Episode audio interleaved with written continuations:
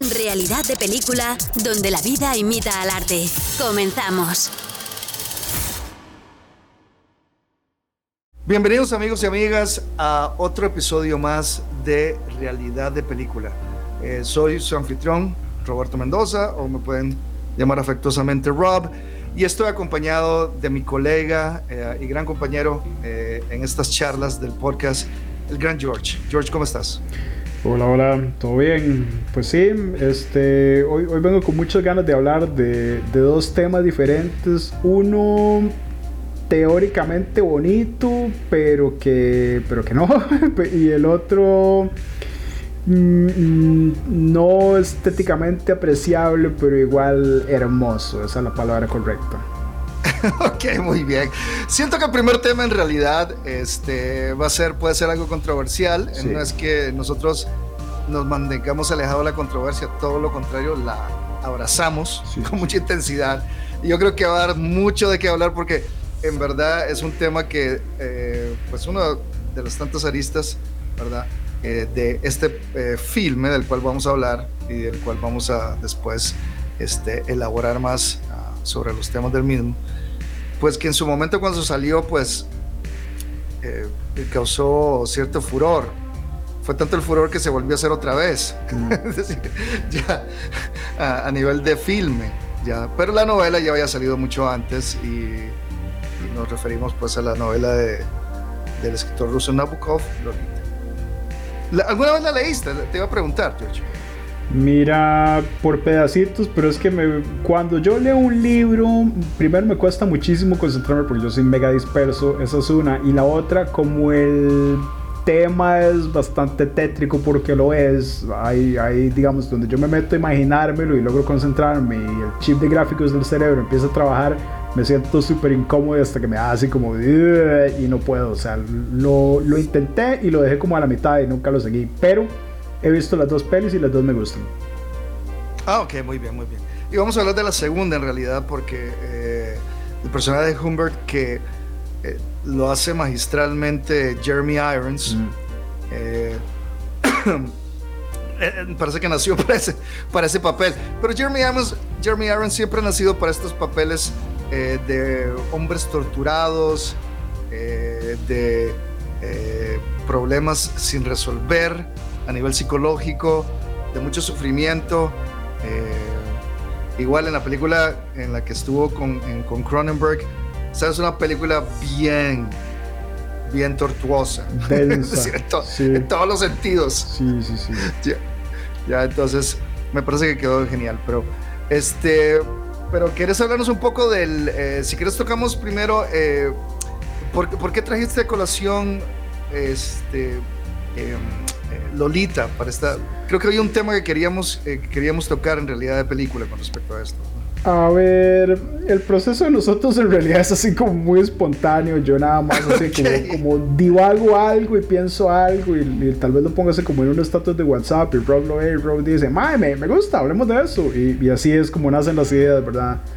Mm, ahora que acabo de empezar así como en una empresa nueva, para darles un poco de contexto, yo tengo 34 años, entonces digamos ya, ya no soy un chiquillo, pero por tener contacto en una empresa nueva con un montón de gente, un montón de edades diferentes y, estilos de vida diferentes y lo que sea, ahorita estoy en un equipo donde tengo muchas compañeras que son así como de 21, 22, tal vez la, la que sea como mayorcita puede tener 23 años.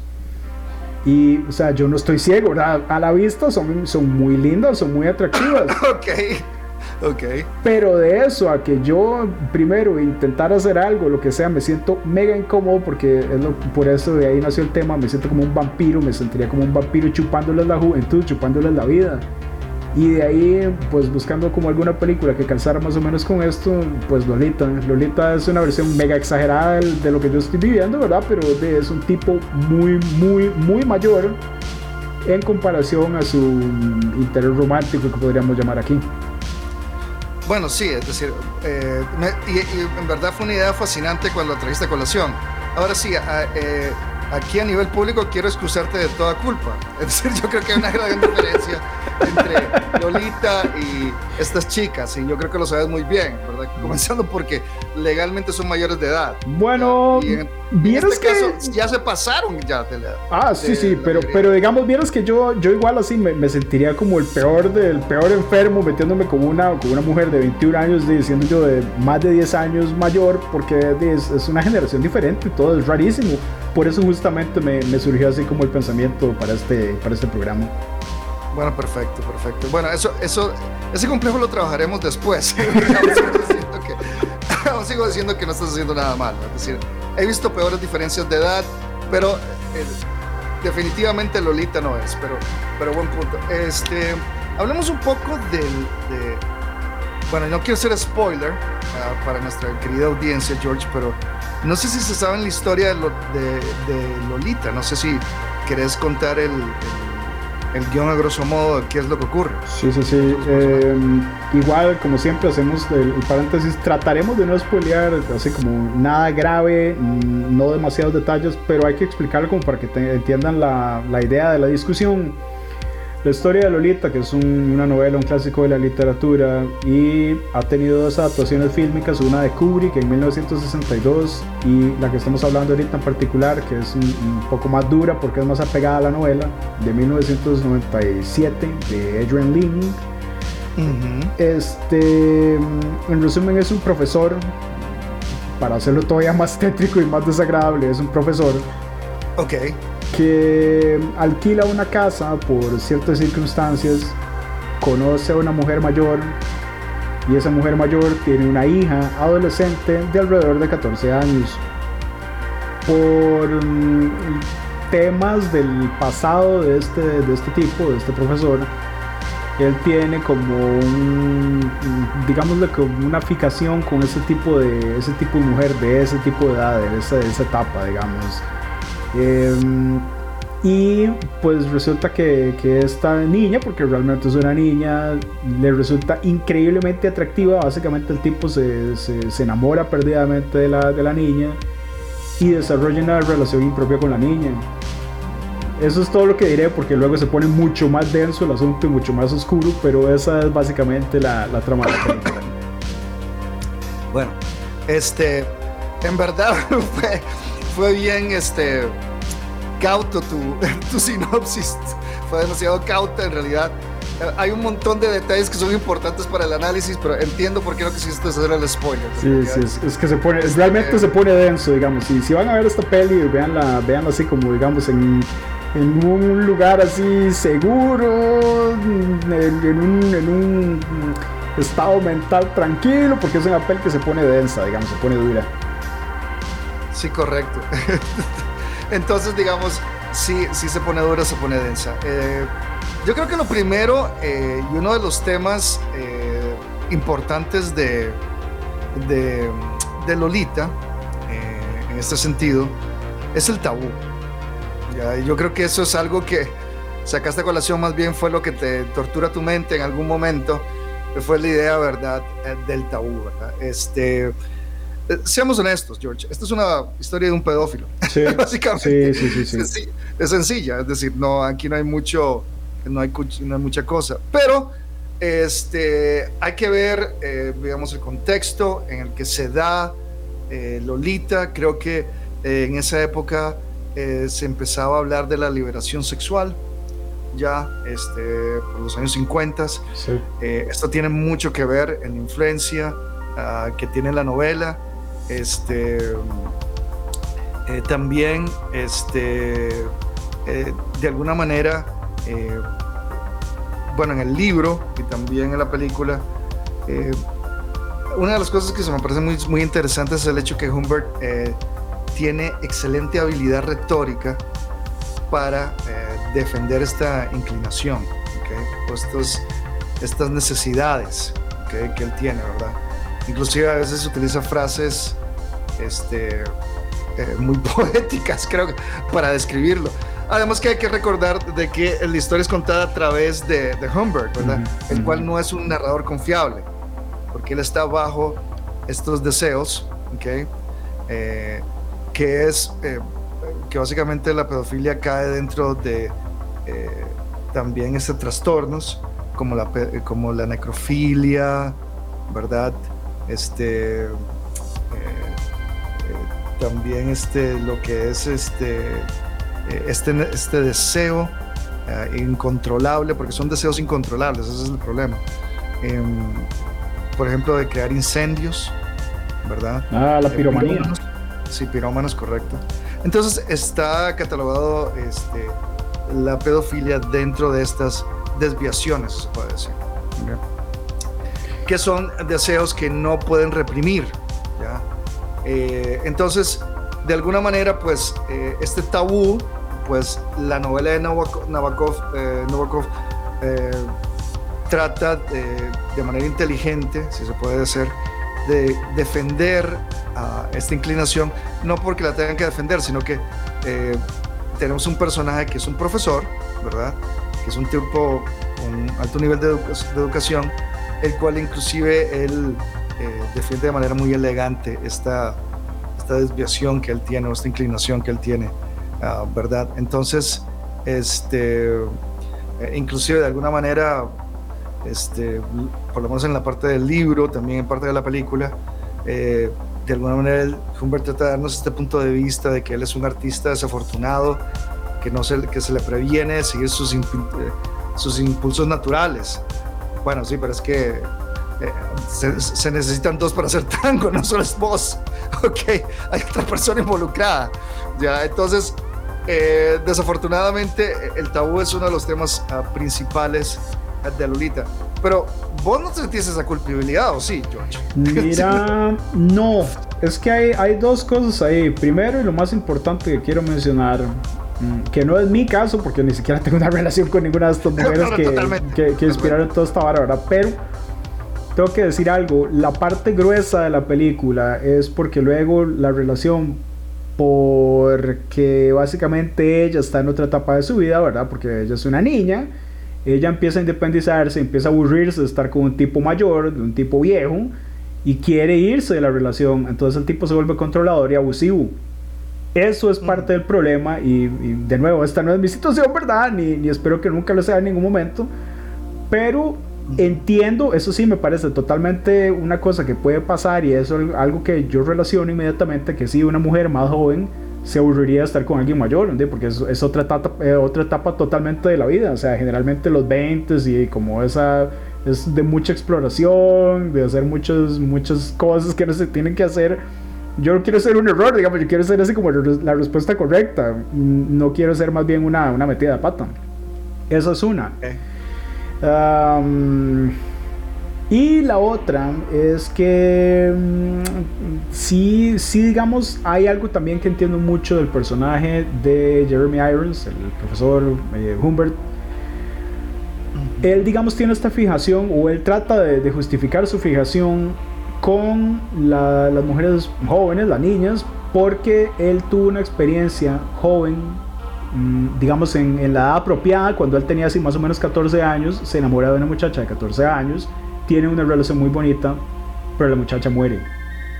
digamos, él se quedó así como atrapado, se quedó de por vida atrapado en, esa, en esa relación que digamos que no terminó de manera feliz, que era como si lo más importante que él tuvo. Que no se consumó de alguna manera. Que no se consumó, sí, podemos decirlo así. Ahora bien, mm, de nuevo, no es mi caso, porque nada que ver, sería como demasiada la coincidencia, pero sí también entiendo como digamos como como añorar vivir las cosas que uno no vivió. Eso es un deseo que todos tenemos en alguna en alguna forma. Entonces digamos yo podría entender tal vez que parte de la atracción por una mujer más joven es, es como decir como ver eso es, esa mm, esa espontaneidad como esas cosas que, que hace la gente yo no sé porque yo soy casi como muy retraído socialmente entonces digamos eso lo puedo entender pero mm, de nuevo no es mi caso solo que yo tratando como de más o menos mm, analizar el personaje de Humbert, eso definitivamente siento que es algo que uno podría llegar a sentir en algún momento. Sí, eh, te entiendo perfectamente. Sí quiero liberarte completamente de culpa porque sí quiero este, decirte a vos, también a la audiencia, que la pedofilia normalmente es una atracción hacia niños, ya sea de ambos sexos, ¿verdad? que usualmente tienen de 13 a menos edad, George. Es decir, desde el 21 estás totalmente fuera del rango, hermano. Es decir, totalmente fuera del rango. Ok. Es decir, usualmente no han llegado a la pubertad. Entonces eso es lo primero, ¿verdad? Este, eh, lógicamente con todas estas desviaciones que te estaba mencionando, hay una necesidad incontrolable de gratificación sexual, ¿ya? Entonces, eh, esto hay que tenerlo, este, eh, digamos, claro.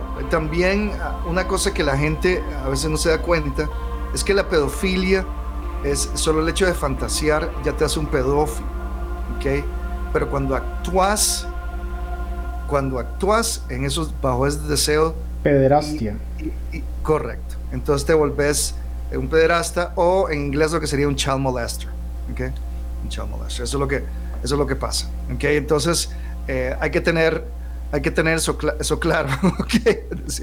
vuelvo a, recalcar a la audiencia, es decir, está bien. Yo, yo creo, digamos, yo creo que nadie en su sano juicio va a decir, uy, más, es un podcast de pedofilia. No, o sea, de, nada más fue que fue como la única peli que encontramos que se nos ocurrió como de un chaval mayor que se siente atraído a mujeres menores, pero, pero eh, digamos, es como muy exagerado el caso, solo que queríamos meter así como el tema de, mira, es que las diferencias generacionales y todo eso, y de, fue la única peli, lo siento, mis disculpas. No, está bien.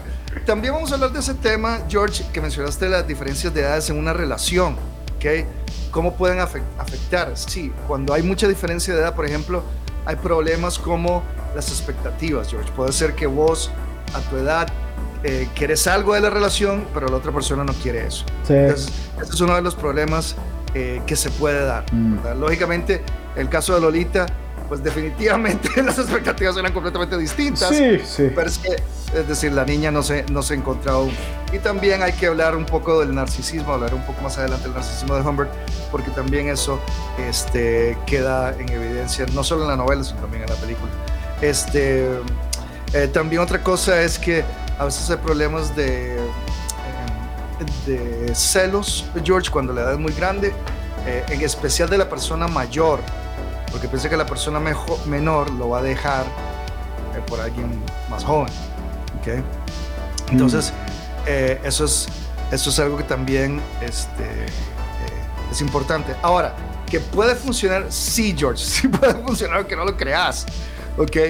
Sin embargo, se necesitan grandes habilidades de comunicación, ¿okay? es decir, cada quien tiene que ser lo suficientemente honesto para decirse en qué momento de, de la vida te encontrás, ya, pero, este, pero si te comunicas y estás comprometido este, con la relación, eh, normalmente se puede sacar, porque el compromiso no es algo emotivo, es algo racional es cuando vos decís, yo quiero estar con esta persona y es un acto racional el hacerlo, porque sabes que aunque haya problemas, vos te comprometiste. Entonces, es un poco distinto. ¿okay?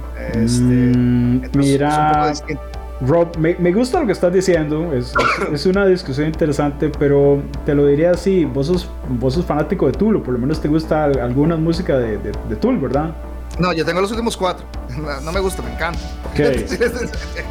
Hay una pieza de, de Tool que habla sobre overthinking, pensar las cosas demasiado.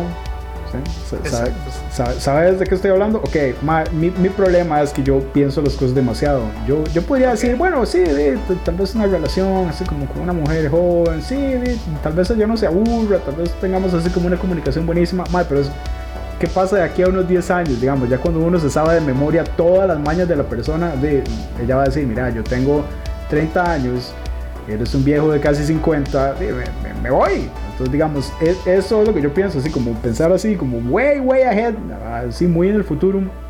Yo siempre he tenido la idea de que cuando es mujer joven, con tipo viejo, eh, la, la, mujer simplemente se va a aburrir en algún momento, se va a cansar, digamos, no, es que no es compatible generacionalmente, digamos, cuando, cuando yo, por ejemplo, los escucho ellos hablar, que son así como un grupito como de esa misma edad generacional, más es, es otro mundo, digamos, redes sociales hasta para arriba. Yo casi ni manejo eso porque me aburre, porque no le encuentro el chiste. las referencias que hacen de, de cosas de, de, medios son nada que ver con las medias. Bueno, también es que yo soy un ñoñazo, ¿verdad? Me, me, me gustan las cosas así como muy geek. Pero, pero sí, digamos, es, es, es, totalmente diferente. Entonces, digamos, yo pienso que no, no es una relación que funcionaría simplemente porque son personas demasiado distintas porque el factor edad es un factor grandísimo, es muy, muy importante. Sin embargo, sin embargo, este, yo te diría que en ese caso, George, eh, digamos, inclusive la, en verdad la edad es solo un número, porque la madurez no se mide a nivel de años, es decir, el desarrollo, eh, y está comprobado que las mujeres maduran mucho más rápido que los hombres. Eso sí, ahora eso es estás hablando de una brecha muy grande entre eh, los 30 y los 20, si estás hablando de 10 años, esa puede ser una brecha un poco grande, pero sí te puedo decir que he conocido personas jóvenes, mujeres jóvenes, más jóvenes que yo por lo menos, ¿verdad? Que eh, eh, me han dicho que tienen, sienten que tienen un alma vieja, de que eh, los hombres de su misma edad no les atraen y ellas prefieren un hombre mayor, ¿ya? Este, porque lo sienten más estable, no necesariamente lo que busca una mujer es lo que busca un hombre. Así que hay que tener eso claro. Ok, hay que tener eso claro. Este. Eh, igual yo sé que es un centro de, devoción, pero igual tengo amigas mías en sus 30 en sus 40 que encuentran a Tom Cruise irresistible a los 60 años, George. Estamos hablando de 20 años de diferencia. Ya. Entonces, eh, hay de todo. Okay. Solo, quiero, solo quiero aclarar eso. Solo quiero aclarar eso. Pero en el caso tuyo, eh, lo que estás mencionando tiene sentido si tus expectativas son completamente distintas de las de ellas. Es decir, o vos estás en una etapa donde necesitas eh, eh, una conversación más cercana o con el contenido que, vos, que, a vos te gusta. ¿okay? Es decir, que, que, que, a ti te atrae. Entonces, lógicamente, ellas no van a cumplir ese, ese requisito.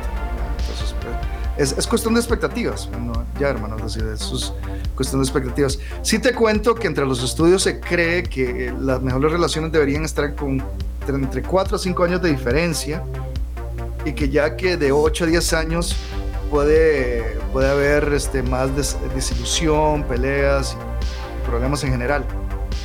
Es un puro estudio, los estudios no significan nada a nivel psicológico en muchos, muchos casos, tratan de, de notar una tendencia pero no necesariamente cada, cada, cada, persona es individual, George. Sí, sí, digamos, yo no, me preocupa tanto el, número, pero, pero digamos, hablando de una experiencia empírica, te digo que sí se siente así oh. mucho, mucho la, la diferencia generacional, Ahora, de nuevo, perfectamente podría ser así, como, como que alguna de ellas fuera mi alma gemela, no sé y no niego la, la, la posibilidad lo único que digo es que si bien, de nuevo, no estoy ciego y me parecen que hay, hay muchas que son muy atractivas, yo, yo me sentiría rarísimo, digamos, siendo un, hombre de 34 años con una pareja de 21 o 22 años. O sea, me sentiría rarísimo porque, porque tenemos intereses muy, muy diferentes y son, son etapas diferentes de la vida. O sea, por ejemplo, 21 años es todavía la edad donde, donde uno se va así como de fiesta hasta las 3 de la mañana y se destruye con alcohol y yo más, no, yo, yo estoy así como de quedarme en mi casa viendo una película, comiendo palomitas, tal vez así en, en una noche que me que me trasnoche, así que, que, que, yo, que yo me desvele, digamos, me quedo así como tal vez a las, a las 12, 12 y media y ya, ya me estoy cayendo el sueño, o sea, son cosas muy, muy diferentes generacionalmente. Entonces, mi, mi, mi, punto es, es un punto de la vida totalmente diferente como para que dos personas se, se junten y esperen que funcione en una relación estable. Ahora, tal vez, si ella, esto, esto es un caso totalmente hipotético, ahora, si ella dijera, mira, es que yo no quiero nada serio, yo nada más quiero así como, como ver qué pasa, ok, de, experimentemos, pero no no veo así como futuro como para algo estable jamás no no simplemente no, no lo consigo ok ok no está bien y, de nuevo como te digo todo tiene que ver con la madurez de ambas partes lo que desean. Yo conozco eh, amigas mías que han tenido parejas eh, eh, jóvenes. Por ejemplo tengo una amiga mía que está en sus 20 George y el último novio que tuvo le llevaba 18 años. Eh, tengo otra amiga que eh, a sus 26, creo, a los 26, creo, eh, se involucró con un muchacho de 44. ¿Ok? Este, las cosas no funcionaron por varias razones. Obviamente. Es decir, pero no tenían que ver con expectativa. En realidad ellas querían una relación seria. En el problema de uno de los casos, pues el tipo fue infiel. Eso no funciona. No importa la edad. Sí. Okay. Y en el otro caso, eh, el tipo era controlador. Y tampoco eso funciona. ¿ya? Entonces, eh, en realidad no eran expectativas, sino la, la personalidad uh, del hombre en ese caso lo que no funcionó. Pero sí hay diferencias grandes y definitivamente son, eh, son mujeres que, que esperan que digamos el grupo, el grupo de edad alrededor de ellas no cumple o no tiene ya las expectativas que, es decir, ellas desean. Por ejemplo, a una le gustaba el arte, ya ella tipo ya, si le llevaba 18 años y no le gustaba nada del arte, ya es decir, prefería ver un partido de fútbol. Entonces, Oh, eso te lo dice no. todo. Sí, Ya, qué- qué entonces- duro. Este es el intermedio. Vamos por unas palomitas de maíz y una bebida. Bueno, esta es la segunda sección que tenemos después del intermedio. Lo, lo anterior se puso así como, como denso, como pesado, así que venimos así Uf, con, con- yo con tengo algo- calor, George. Qué sí, tremendo. sí, sí, sí, digamos, ya, ya la presión sanguínea se nos subió y todo. Este, no, no, pero lo, lo- lo que traemos ahora es así como más, más de relax, más de, más de disfrutar. Esta sección se llama banda sonora o arte a la carta, porque en realidad es como una combinación de las dos. Yo, en mi caso particular, vengo a hablar de música. Vengo muy, muy, muy emocionado porque mi banda favorita de todos los tiempos, que se llama KMFDM, trae álbum nuevo a partir del 9 de septiembre de este año. Pero ya está en preventa y ya lo precompré. ya, ya, ya está precomprado. Mm, les, les haré como una mini, biografía de la banda. Eh, son unos genios, básicamente. El, fundador y vocalista principal se llama Sasha Konietzko. Es un alemán. eh, eh, en 1984 fu- fundó este proyecto maravilloso que se llama KMFDM. Desde hace unos años para acá, su, su media naranja, porque literalmente están casados y tienen una hija que se llama Anabela. eh, es la otra vocalista de la banda que se llama Lucia Cifarelli. Eh, es americano, es estadounidense, pero tiene así como un montón de, de italiano ahí en su familia. Y, entre los dos hacen maravillas porque son como los, el padre y la madre del rock industrial. A mí todo lo industrial me encanta, tanto, tanto metal como rock. Y en, en su música es, es una maravilla, tienen como un sonido muy característico. Tiene mucho rock, tiene ritmos como de hip hop, a veces hasta reggae. Y otra cosa que me encanta, que, es una maravilla, es que sus letras son megapolíticas, se prestan mucho para la sátira e inclusive llegan al punto de ser protesta.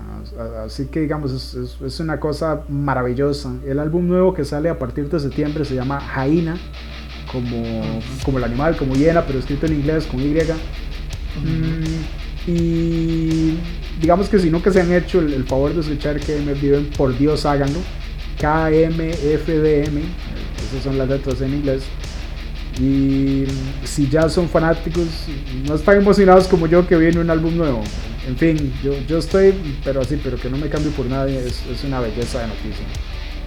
Qué bien, George. Yo, en realidad, KMFDM solo he escuchado una pieza y era cuando daban Headbangers Ball en MTV hace décadas y era uh, K- A Drug Against War, ¿verdad? KMFDM es Ah. A Drug Against War.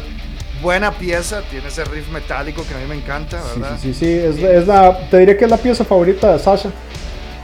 Sí, es decir, es, es, es una pieza bien energética, bien directa, ah, machacante, es una pieza machacante, pero ya hay, eh, es decir, tienen, tienen otras piezas con diferentes tempos, entonces digamos, es decir, uno no puede esperar siempre a Drug Against War en todo el disco, es muy variado, digamos, es muy variado este, cuando yo escucho el disco, pero hey, vamos, a, vamos a darle chances, que MTM es una leyenda en el mundo industrial, y, por algo es, tiene un sonido único, un sonido único que no, que aunque muchos estén pensando en Rammstein, es decir, hay un montón de grupos industriales allá afuera, ¿verdad? Mm, la, la comparación es un poco injusta porque, porque si bien Sasha es alemán y, y Rammstein es, es una banda alemana, mm, estuvo primero que MFDM y además mm, no, no son como proyectos similares, nada que ver uno con el otro. La otra es que ni siquiera Rammstein se, se define a sí mismo como industrial Ellos se, se, definen como Dance Metal, que es como decir como su, su, proyecto de metal bailable. Eso es lo que ellos quisieron hacer en un principio y hasta el día de hoy lo mantienen. Ellos no se consideran industrial, pero las dos son super bandas. A mí me encantan las dos. Ah, ok, ok, perfecto. Sí, yo iba a hablar un poco de esta exhibición que ha estado todo el mundo uh, últimamente, que se llama Beyond Van Gogh, que ya está en Costa Rica. Creo que va a estar aquí hasta el mes de septiembre, si no me equivoco. Eh, no sé si es agosto o septiembre, no estoy muy seguro, pero sí vino acá en junio, comenzó en junio y se va a mantener, no sé, tres o cuatro meses acá. Eh, en realidad fue una experiencia muy bonita, si, es si quieres verlo como algo introductorio al arte de Van Gogh, eh, la parte especial del, del, del tour, o digamos de la exhibición en sí, es en verdad el salón grande que es donde se proyecta este filme de más o menos 40 minutos donde se pasa por las distintas etapas de Van Gogh. Su amor por la naturaleza, eh, el hecho de, digamos, de las, la parte de las portadas uh, que él quería hacer, eh, el uso la, de, las luces de noche, las estrellas, todas esas etapas se van tocando este, de manera fluida, ¿verdad? En este cuarto de proyección que cubre el piso, bueno, cubre tres dimensiones, las dos paredes y el piso. Entonces es una eh, experiencia inmersiva completamente. Eh, sí tengo que hacer algunas críticas al respecto. Unas, los productos del final son de, de baja calidad. Es decir, los mementos que quieren vender pues no son de mucha calidad que digamos. Eh, eso es por un lado. Eh, lo demás eh, creo que estuvo bien. si hay una pequeña introducción a, a nivel escrito a, antes de entrar a la exhibición en sí, ¿verdad? Pero, uh, pero mucha gente en verdad disfrutó de la sensación. Me parece una buena introducción a un artista. Claro, una cosa es ver esta, proyección inmensa, y otra cosa es ver el cuadro en sí. El siguiente paso debería ser entrar, ver el cuadro. Lógicamente no tenemos un Van Gogh aquí, tenemos que ir a Europa o a Estados Unidos para, para encontrarnos un Van Gogh, pero, sí, eh, pero sí es recomendable, como experiencia la recomiendo y, y, la verdad este tipo de exhibiciones no me mucha frecuencia casi que eh, pues felicito por lo menos la intención de los que la trajeron porque verdad, es una experiencia bonita, es una experiencia bonita. Rob, mm, mm, tratando de no hacer spoilers, ¿verdad? Para, para no revelar nada, te preguntaré, ¿se menciona en algún momento a Hokusai, el, el, el artista japonés? No. No, en ningún momento.